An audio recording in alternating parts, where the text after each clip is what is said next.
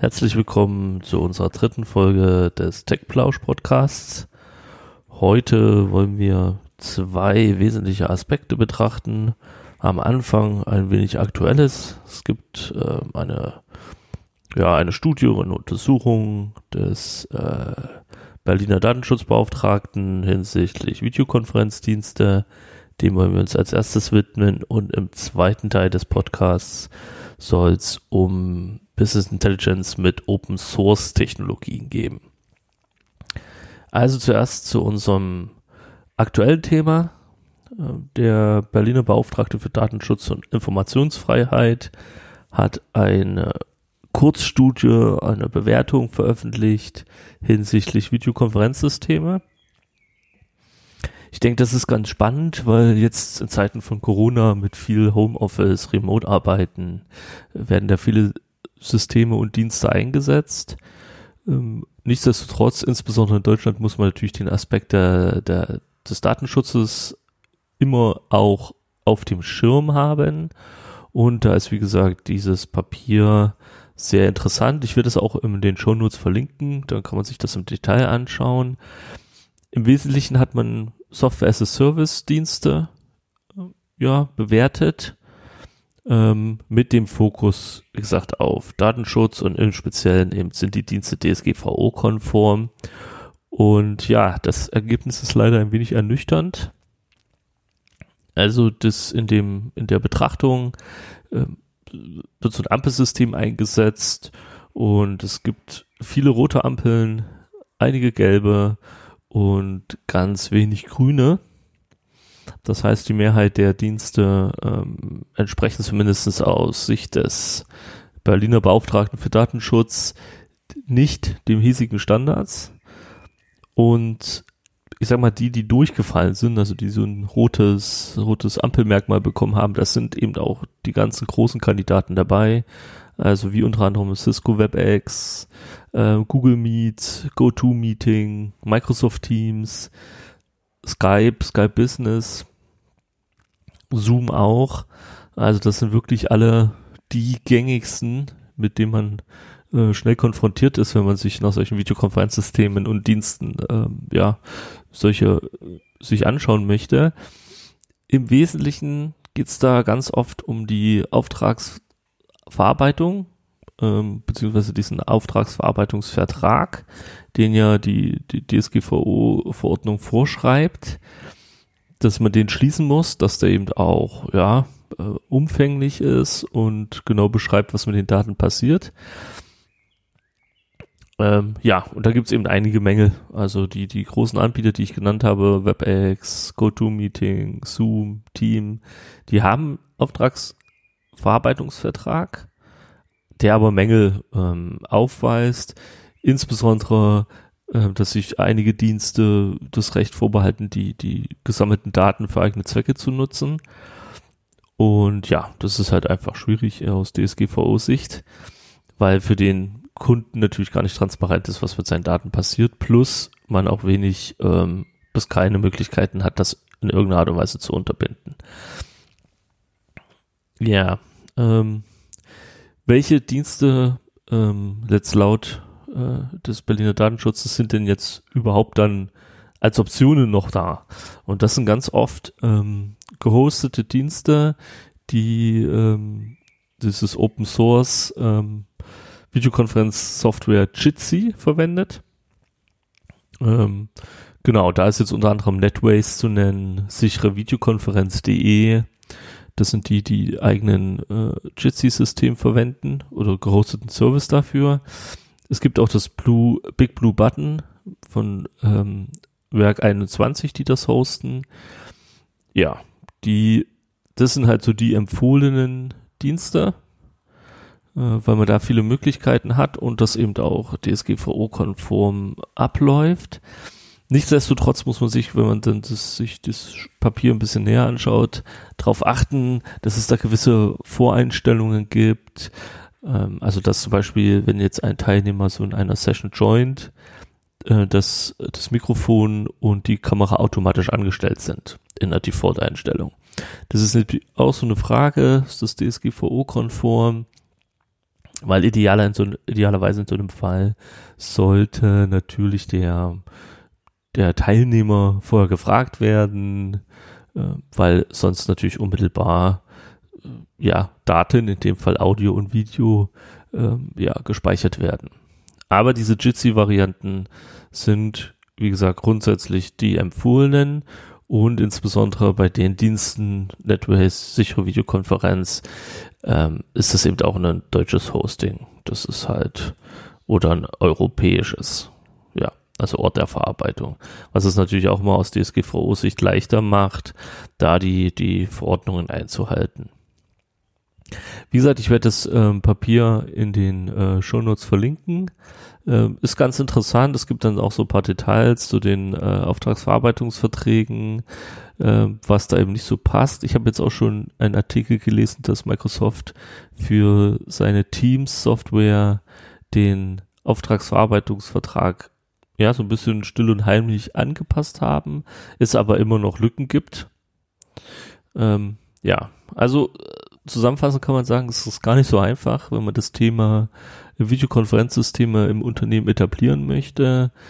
Ähm, und man nimmt dann so, sage ich mal, die bekannten Platzhirsche, die bekannten Systeme, die man ganz schnell findet. Da ist es eben schwierig, da DSGVO-konform, ja, das zu etablieren. Ich werde auch ein Link äh, in den äh, Show Notes packen, wie man jetzt so ein Jitsi, also wenn man jetzt sagt, man hat das Know-how im Unternehmen, ähm, seitens Systemadministration etc., ähm, dann kann man das Jitsi auch selbst hosten, also dann ist man äh, Anbieter unabhängig. Ähm, da werde ich auch einen, einen Link posten, da gibt es sicherlich viele Anleitungen im Internet. Aber auch da ist natürlich zu bedenken, wenn der Server jetzt nicht der eigene ist, sondern man nutzt Serverkapazitäten von einem Anbieter, dann benötigt man auch da wieder eine Auftragsverarbeitungsvertrag. Ähm, ja, also das ist so die Thematik, die man halt nicht vergessen darf. Ähm, aber ist auch wichtig, dass meine persönliche Meinung, dass wir da datenschutzkonform arbeiten und dass ja auch sinnvoll ist, dass eben ja nicht Daten einfach benutzt werden und gesammelt werden, ohne dass der Benutzer genau weiß, was, wie, wo. Genau, also das war so als, als aktuelles Thema. Äh, die, die Studie oder die Betrachtung ist sehr aktuell, ist vom 3. Juli und deswegen ähm, heute mal als Teil des Podcasts. Ähm, ja, genau. Dann kommen wir zum zweiten Thema unseres heutigen Podcasts. Ähm, Open Source BI nenne ich es einfach mal. Ich habe da äh, bei mir auf dem Blog auch einen Artikel, den werde ich auch in den Show Notes verlinken äh, wo es darum geht, ja, kann ich mit Open Source so eine Business Intelligence Lösung aufbauen. Ich habe da im letzten Podcast schon äh, das ein bisschen angesprochen, als wir so generell mal das Thema Business Intelligence, Data Warehousing, was ist das denn, als wir das mal betrachtet haben. Und wobei es mir heute geht, ist einfach Optionen aufzuzeigen, jetzt gerade für kleine mittelständische Unternehmen, die eine Business Intelligence Initiative starten wollen, die, die da einen Nutzen und Mehrwert für sich sehen, dann ist natürlich die Frage, okay, äh, welche Programme, welche Dienste, welche äh, Sachen brauche ich? Und natürlich ist es äh, für ein Unternehmen auch immer gut, wenn man vielleicht gerade am Anfang, wenn man noch gar nicht genau weiß, wo die Reise hingeht, ähm, zum unter anderem eben beim Thema Lizenzkosten sparen kann. Und das ist genau unser Fokus heute. Software äh, zu finden und zu benennen, die lizenzkostenfrei ist. Und das ist Open Source unter anderem. Oder kann es sein. Um eben so zumindest gerade am Anfang so eine, einer BI-Initiative einfach Lizenzkosten zu sparen, die sonst gleich ähm, nicht unerheblich sind und ja, einfach das Projektbudget schon von Anfang an äh, sehr stark belasten können. Genau, gehen wir einfach mal durch. Wir werden jetzt so komponentenweise ähm, das durchgehen, also so BI-komponentenweise und dann pro Baustein so eine, so eine Gesamt-Business Intelligence Architektur werde ich mal eins, zwei, drei äh, mögliche Anwendungen ansprechen. Es ist natürlich klar, dass es unzählig viele Programme gibt, auch im Open Source Bereich für BI. Ich fokussiere mich jetzt mal auf die, die ich jetzt entweder selbst kenne oder die einfach aus meiner Sicht so eine gute Marktreife mittlerweile erlangt haben, dass man die auch guten Gewissens im Unternehmenskontext einsetzen kann. Ähm, genau, also das ist, das ist so der erste Disclaimer. Und der zweite ist, wenn es natürlich für gewisse Komponenten im Unternehmen schon ja so der favorisierte das, dieses favorisierte Soft, die favorisierte Software gibt, dann ist die natürlich vorzuziehen, bevor man jetzt anfängt, dann noch eine zusätzliche Software ähm, ins Unternehmen zu holen, weil natürlich mit jeder Software, die man sich dazu holt, auch ein Stück weit Komplexität äh, im Unternehmen Einzug hält. Die, das muss gewartet werden, Updates müssen eingespielt werden, im Fehlerfall sicherlich da auch interagiert werden. Und das ist natürlich mit jeder konkreten Komponente, die, die jetzt so eine BI-Initiative mit sich bringt, zusätzlicher Aufwand und wenn man da schon was hat, dann das einfach nutzen. Das ist natürlich auch klar. Okay, dann wollen wir jetzt mal konkret reingehen. Fangen wir mal mit dem Datenspeicher an. Ja, mit dem Data Warehouse. Da, wo unsere Zent Daten zentral abgelegt sind aus den verschiedenen Quellsystemen. Mein All-Time Favorite für den Datenspeicher ist PostgreSQL. Äh, wie gesagt, ich werde den Artikel verlinken, den Blogartikel, und dann gibt es dann auch in dem Artikel die Komponenten mit der Software und auch dies verlinkt. Ähm, genau. Und für den, für das Data Warehouse, also als zentrale Datenbank, empfehle ich fast immer PostgreSQL. Ähm, ist eine sehr mächtige Datenbank von der Funktionalität. Aus meiner Sicht in vielen funktionalen Aspekten vergleichbar, gut vergleichbar, zum Beispiel mit dem Oracle-System. Ähm, ja, und deswegen ähm, zu empfehlen. Ja, bietet alle wesentlichen Möglichkeiten, um auch mit größeren Datenmengen umzugehen. Also Partitionierung, Indexierung ist natürlich auch klar.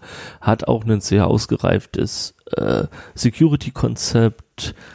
Ja, und deswegen, also ähm, zu empfehlen, ist auch, ich sag mal, standardisiert, also äh, alle Programme oder viele große Programme, Dienste haben einen PostgreSQL-Konnektor und ja, ist Standard mittlerweile, glaube ich, in Version 12. Also auch da, da ist eine lange Historie und viele Entwicklungen reingeflossen, dass man da einen sehr stabilen Stand hat. Also PostgreSQL kann man guten, guten Gewissens empfehlen. Dann brauchen wir ja noch Software, um die Daten aus dem Quellsystem in die Datenbank zu schreiben und die Daten zu transformieren. Also das ist das, was wir in der letzten Folge angesprochen haben, dass man eben das Datum in einer gewissen Art und Weise formatiert. Ähm, genau. Und da habe ich jetzt mal zwei Open Source Anwendungen ähm, ja definiert oder rausgesucht. Das ist einmal das Talent Open Studio. Das ist ein grafisches ETL-Tool. Und ähm, als zweite Option Embalk. Das ist ein, auch eine Software, die ist relativ jung noch, also da ist jetzt noch nicht so eine große Historie, ähm, ist aber sehr mächtig, weil sehr performant und man kann eben mit diesem Embalk, was der Name schon auch so ein bisschen sagt, sehr, sehr schnell Daten aus dem Quellsystem oder auch auf, auf File basierend in das Data Warehouse laden. Zumindest in den Staging Layer. Also zu diesen Lande Layer, wo die Daten erstmal aufkommen. Die Transformation würde man dann wahrscheinlich ähm, ja mit einem anderen Tool lösen, wie zum Beispiel Talent Open Studio oder wenn es dann auch in der PostgreSQL gespeichert ist, dann auch dort mit deren Skriptsprache. Genau, Talent Open Studio ist, äh, gibt auch schon recht lange. Ähm, es gibt von Talent auch kommerzielle Versionen, die dann halt einen äh, Frontend noch anbieten, unter anderem um eben die ETL-Strecken zu monitoren und auch einfach zu schedulen. Ähm, ja, also wie gesagt, Talent Open Studio. Vorteil ist, äh, von der Anwendung ist es, wie gesagt, ein grafisches ETL-Tool. Also man kann da so Komponenten hin und her schieben auf so einer Arbeitsfläche und die dann miteinander verknüpfen und hat halt für eigentlich alle gängigen Sachen schon vordefinierte Komponenten, also Excel-Dokument lesen und in Postgres schreiben, ist sehr viel schon im Talent Open Studio vorhanden dafür. Ähm, was vielleicht mal noch wichtig ist, gleich an dem Punkt zu erwähnen, die beiden ähm, Kandidaten, also Talent Open Studio und Mbalk, sind, ich sag mal, ETL-Tools, ähm, die man für jede Quelltabelle eben, wo man entwickeln muss. Also wenn ich jetzt zehn äh, Quelltabellen habe und die möchte ich in das Data Warehouse laden, dann benötige ich mal sehr vereinfacht gesprochen mindestens zehn ETL-Jobs. Ähm, und die sehen halt leider jedes Mal ziemlich identisch aus, aber es sind halt verschiedene Strukturen. Ähm, was es da mittlerweile gibt, und das ist sicherlich auch ein Thema mal für eine andere Folge, diese ETL-Entwicklung kann man eben auch automatisieren. Dass man halt ein ETL-Template hat, wo man sagt, okay, nimm von A, von, von Ort A, und A ist hierbei eine beliebige Quelle, und schreibe es nach B, wobei dann B das Data Warehouse ist. Und dieser Template-Job, den muss man einmal definieren und dann kann man anhand von Metadaten sich jetzt in dem Fall, unser Beispiel 10 Quelltabellen, 10 konkrete ETL-Jobs generieren lassen. Die dann eben sagen, okay, Tabelle 1, Tabelle 2, Tabelle 3, Tabelle 4 bis Tabelle 10 ähm, und die laden halt in eine respektive Data Warehouse Tabelle oder mehrere eigentlich. Das spart natürlich den, den kontinuierlichen Ent Entwicklungsaufwand. Um so eine Automatisierung zu etablieren und zu entwickeln, braucht man auf der anderen Seite natürlich wieder Entwicklung. Oder man kauft sich halt ein Dritttool. Aber zumindestens die notwendigen Metadaten ist halt ein Aufwand, den man einfach im, im Blick haben muss. Also Metadaten im Sinne von was sind die Quelltabellen, wo finde ich die, welche Strukturen haben die und wie, in welcher Struktur sollen die, also Zielstruktur soll in dem Data Warehouse abgelegt werden. Das muss man halt definieren, da ist wenig Weg dran vorbei. Ja, aber man erspart sich dann eben diese kontinuierlich, ich brauche jetzt neue Quelltabelle, die elfte, dann, wenn ich dann Talent Open Studio verwende, dann brauche ich halt einen elften ETL-Job und äh, ja, der muss sich dann wieder anpassen und das auch mit der zwölften Tabelle und mit der dreizehnten Und hat man da eine Automatisierung, dann äh, hat man auch einen schlauen Mechanismus, wie man die Metadaten zügig generiert und dann sind die 11, 12, 13 Tabellen ganz schnell integriert. Also das ist sehr, sehr mächtig, dieser Ansatz. Bedarf ein bisschen Erfahrung, um zu wissen, okay, wie, wie, wie baue ich sowas auf. Ähm, aber ich möchte es zumindest hier einmal erwähnt haben, dass es das auch gibt. Sonst natürlich ganz klassische ETL-Entwicklung kann man machen. Dann, wie gesagt, zwei Empfehlungen. Talent Open Studio und MBalk, insbesondere wenn es darum geht, verschiedenstartige Quellen zügig anzubinden, weil da das MBalk sehr viele Konnektoren hat. Auch zu Cloud-Diensten, äh, wie gesagt, verschiedene File-Formate und ist halt auch sehr performant designt. Genau. Dann mal zu dem Thema, ich habe es in dem Blogpost genannt, Geschäftsanforderungen und Wissensmanagement. Worum geht's da? Das Data Warehouse lebt ja nicht zum Selbstzweck. Und auch die, diese ganze Business Intelligence Lösung lebt ja nicht zum Selbstzweck, sondern es gibt ja ganz konkrete Fragestellungen, oder, oder Anforderungen zu sagen, okay, ich muss mein Geschäft besser verstehen, datengestützt, ich brauche gewisse Metriken, gewisse Auswertungen ähm, und so eine Wissensmanagement, Geschäftsanforderungskomponente in so einer BI-Landschaft konsolidiert die fachliche Seite, so unter anderem. Das heißt, ich muss ja irgendwo, habe ich dann meine Geschäftsanforderung definiert, eine Metrik in einem Meeting, in einem Workshop wo lege ich die jetzt ab, dass die für jeden frei verfügbar ist? Hinsichtlich, was ist die Definition, was ist die Berechnungsgrundlage, was ist der Auswertehorizont etc. auch für zukünftige neue Mitarbeiter, einfach um da auch eine Anlaufstelle zu schaffen. Und da ist eben zum Wissensmanagement eine ganz, ganz zentrale Komponente, die eben unter anderem solche Geschäftsanforderungen dokumentiert, die auch ähm, Tests und Testanforderungen ähm, dokumentiert. Also wie, was sind denn die, die erlaubten, ähm, was ist der erlaubte Datenbereich oder Wertebereich einer Metrik zum Beispiel?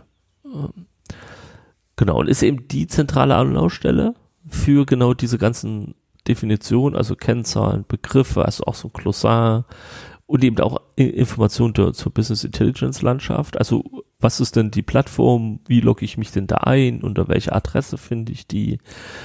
Ähm, und das sind eben alles diese, diese zentralen Informationen, die es einfach, die sich einfach empfehlen, zentral zur Verfügung zu stellen mit einem einfachen Zugang, also jetzt ohne, dass man da äh, viel Aufwand betreiben muss, dass da jetzt zum Beispiel ein neuer Mitarbeiter Zugang zu dieser, zu diesen Informationen erhält.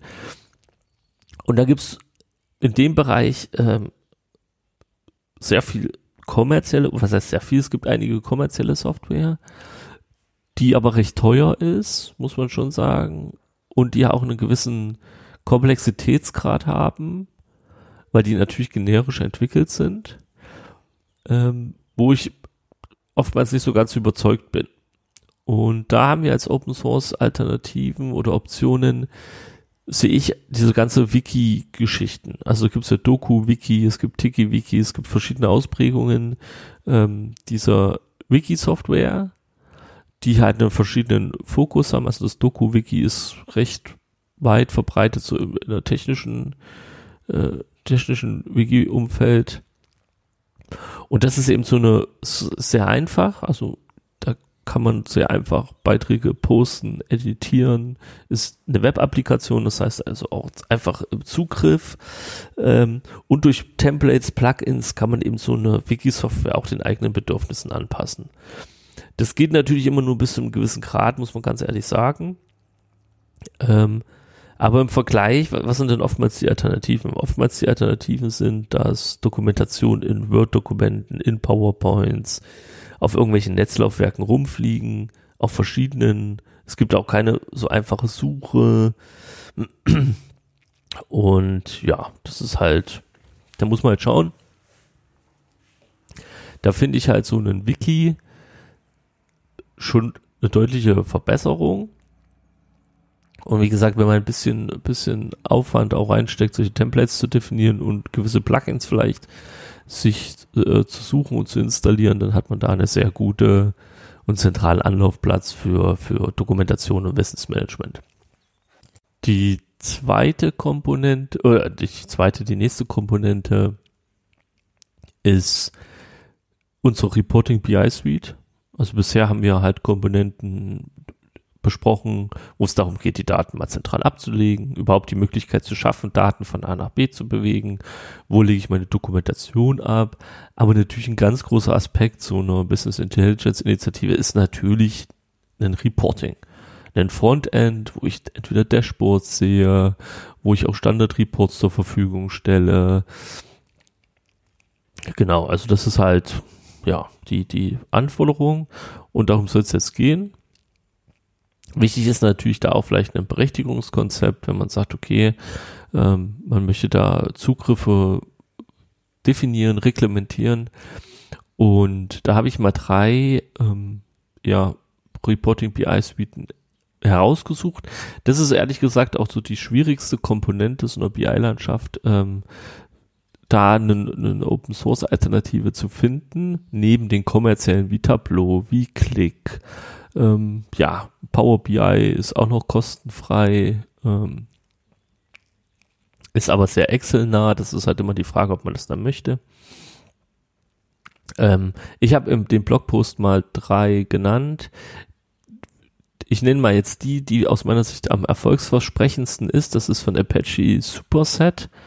Ähm, das ist doch eine sehr weit entwickelte BI-Suite. Da werden wir auch nochmal einen Podcast zu machen oder vielleicht äh, zusätzlich auch einen äh, Blogpost dazu, wo wir dies, diese Anwendung mal näher beleuchten. Mit dem Ziel, ähm, ja, zu beschreiben, was, was kann man da machen, äh, was sind da vielleicht auch die Grenzen. Wie gesagt, Reporting BI Suite, das ist so die schwierigste und anspruchsvollste Komponente und da ist es auch schwierig, adäquate Open Source Lösungen zu finden. Das muss man ganz offen so ansprechen. Ähm, aber was bei dieser Komponente sicherlich der Vorteil ist, man kann ja mit so einem Open Source ähm, Option anfangen, wie das von Apache Superset.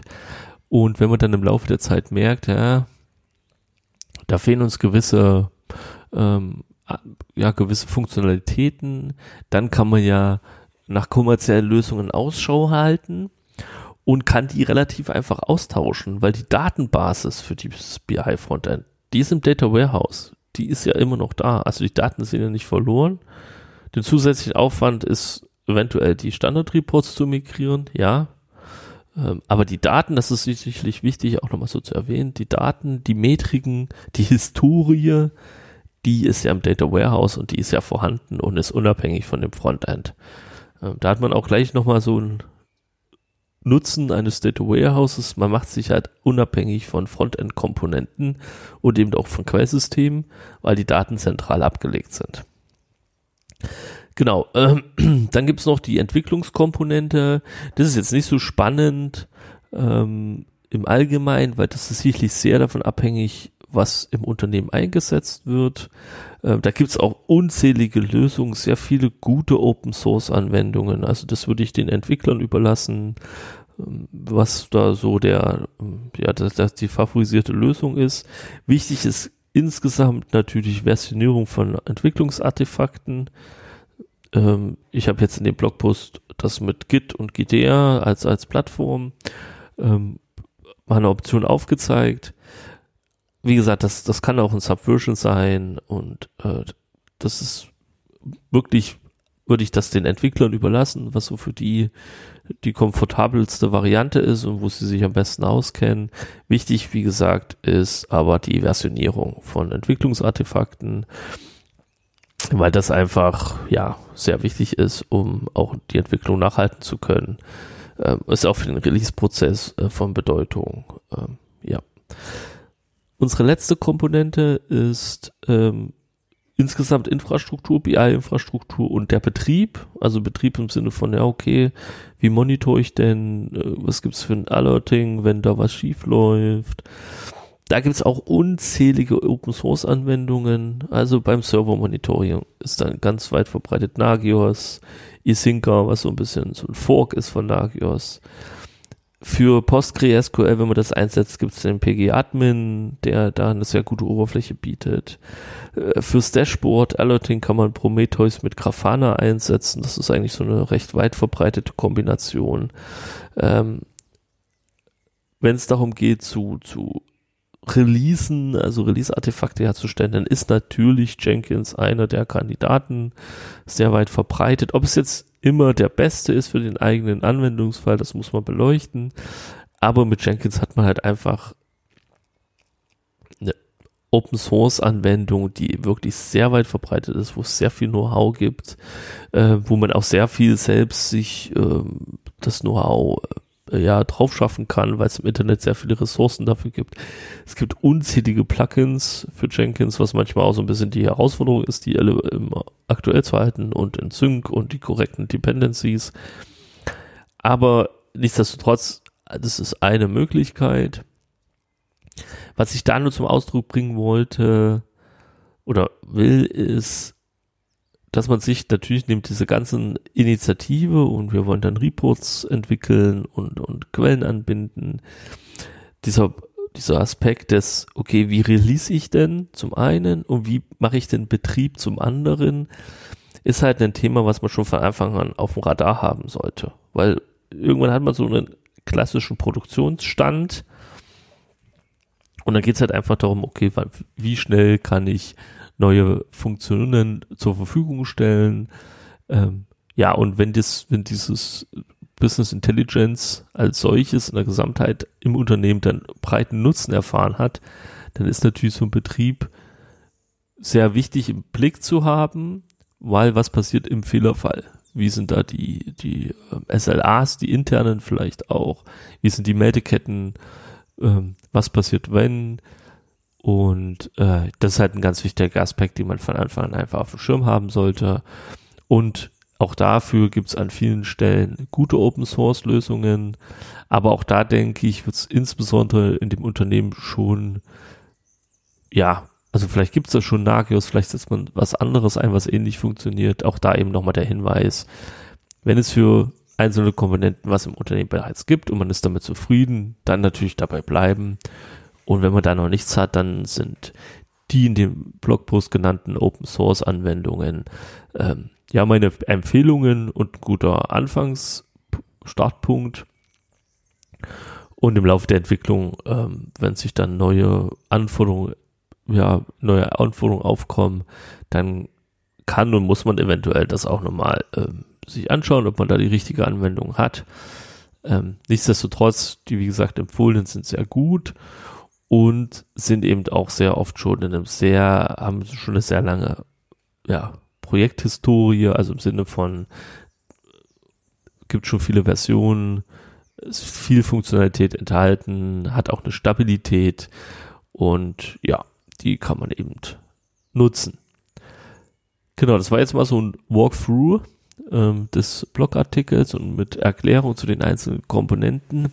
Was mir halt einfach wichtig ist, was ich eingangs schon gesagt habe, aus meiner Sicht ist das Thema Business Intelligence, Data Warehousing äh, ein sehr essentielles, insbesondere in der heutigen Zeit. Ich will jetzt gar nicht so auf Digitalisierung etc. im Speziellen eingehen, aber man hat einfach als Unternehmen die Anforderung, seine Daten zu kennen und aus diesen Daten auch Erkenntnisse äh, ja, erlangen zu können, ziehen zu können.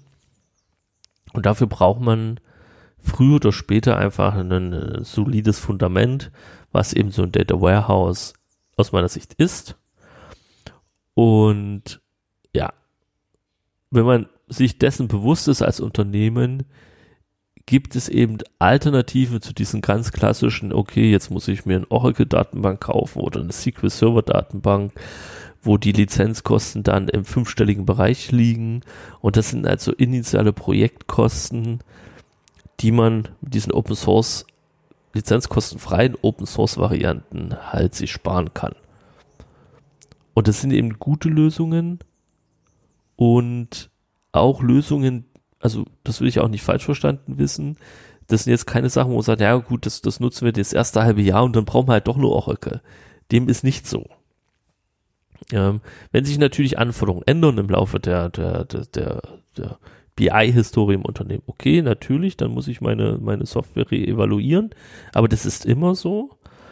Ähm, und natürlich auch, wenn ich jetzt auf einmal, ja, viel mehr Daten habe. Viel, auf einmal, weil ich jetzt auf komplett umstelle, neue ERP-Systeme, also einfach einen essentiell signifikanten Datenanstieg habe. Auch dann natürlich muss ich die Lösung reevaluieren.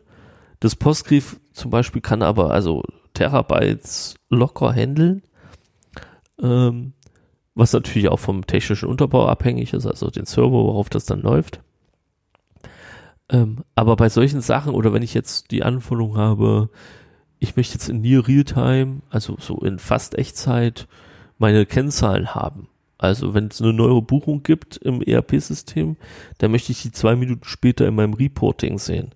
Solche Anforderungen bedürfen natürlich auch einer Reevaluierung solcher Anwendungen. Nichtsdestotrotz gilt das natürlich auch für kommerzielle Lösungen, weil nicht jede kommerzielle Lösung kann alles, auch wenn das das Versprechen oftmals ist. Aber auch da muss man natürlich kritisch hinschauen. Ich habe bei der Auswahl versucht, da möglichst harmonischen und generischen Empfehlung zu geben, wo aus meiner Sicht für, ich sag mal, so ein Durchschnittsprojekt, Durchschnittsprodukt BI, ähm, wo man mit diesen Anwendungen gut hinkommt. Genau. Das soll es in unserer heutigen ähm, TechPlausch-Podcast-Folge gewesen sein. Wie gesagt, ich werde in den Shownotes auch den Blogartikel verlinken und auch heute wieder der Hinweis, gerne Feedback, gerne Themenwünsche an podcast.dertechplausch.de, ähm, damit wir in den nächsten Folgen da einfach auf, ich sag mal, Wunschthemen eingehen können und die auch beleuchten können. Und ja, deswegen bis zum nächsten Mal und ja, noch einen schönen Tag.